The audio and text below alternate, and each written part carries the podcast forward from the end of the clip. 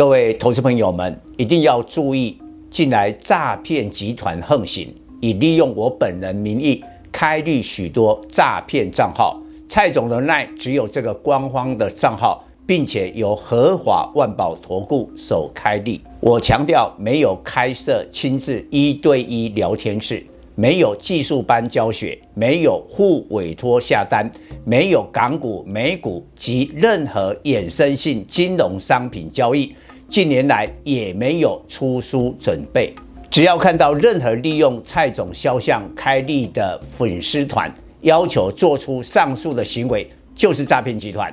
粉丝们看到一定要帮我们检举，共同抵制。感谢大家。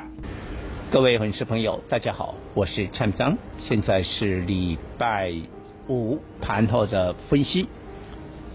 今天气氛有点闷，大盘是小跌了五点。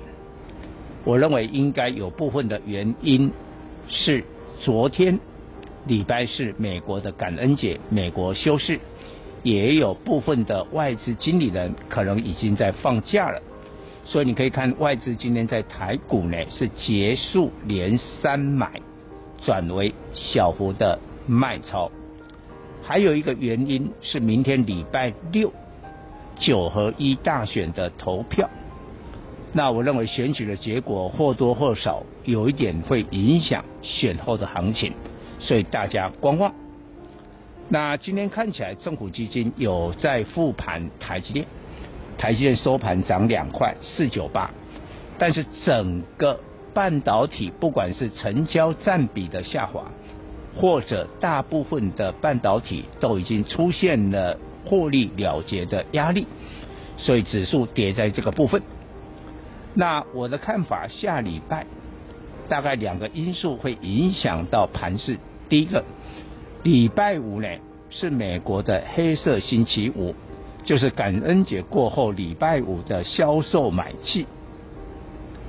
那今年在通膨的阴影之下，美国的销售买气会不会受到影响？我们拭目以待。这个会影响到美股，也影响到下礼拜一的台股。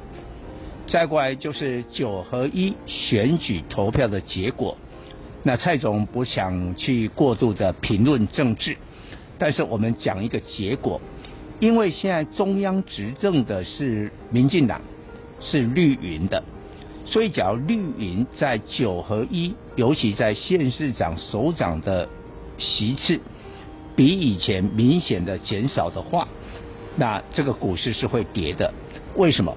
政府基金下礼拜就不容易再去复盘台积电，那更何况假如台积电涨不动，其他的半导体。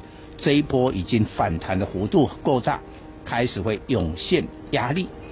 反过来讲，假如民进党他在县市长、首长的选举是获得胜利的话，那这个盘势就还会再涨。所以注意到这个部分。不过今天我特别来讲的，就是说我们先做一个沙盘推演，下礼拜资金开始分散，流动到别的地方。我昨天有讲说。盯住了长隆海运跟莲花科，那莲花科今天只有跌一块，相对的抗跌；长隆海运跌五毛，也算是抗跌。不过基本上航运股气势比较强的是散装轮，为什么？货柜轮的运价到目前因为欧美的需求是疲弱的，还没有反弹。但是散装轮的话，两个因素，年底到明年初会反弹。目前已经连续两天的一个大涨。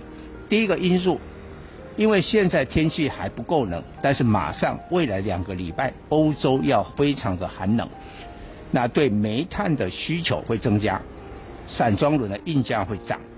第二个因素，中国的国有银行开始拨款一兆人民币以上给他们的营建公司、地产公司。那地产公司就可以啊，把烂尾楼的问题解决，也可以恢复推案，无形中会带动啊钢铁的需求，也会使得散装轮的运价看好。那其中的指标会在裕民跟世威航这两个最有潜力。呃，裕民的前三季 EPS 四点六二，全年估六块，本益比在是七倍。因为它最直接反映 BDI 的现货的上涨。第二个是四维行，前三季的 EPS 五点四八，全年估六点六，本益比不到四倍，在散装轮当中，本益比最低。以上报告。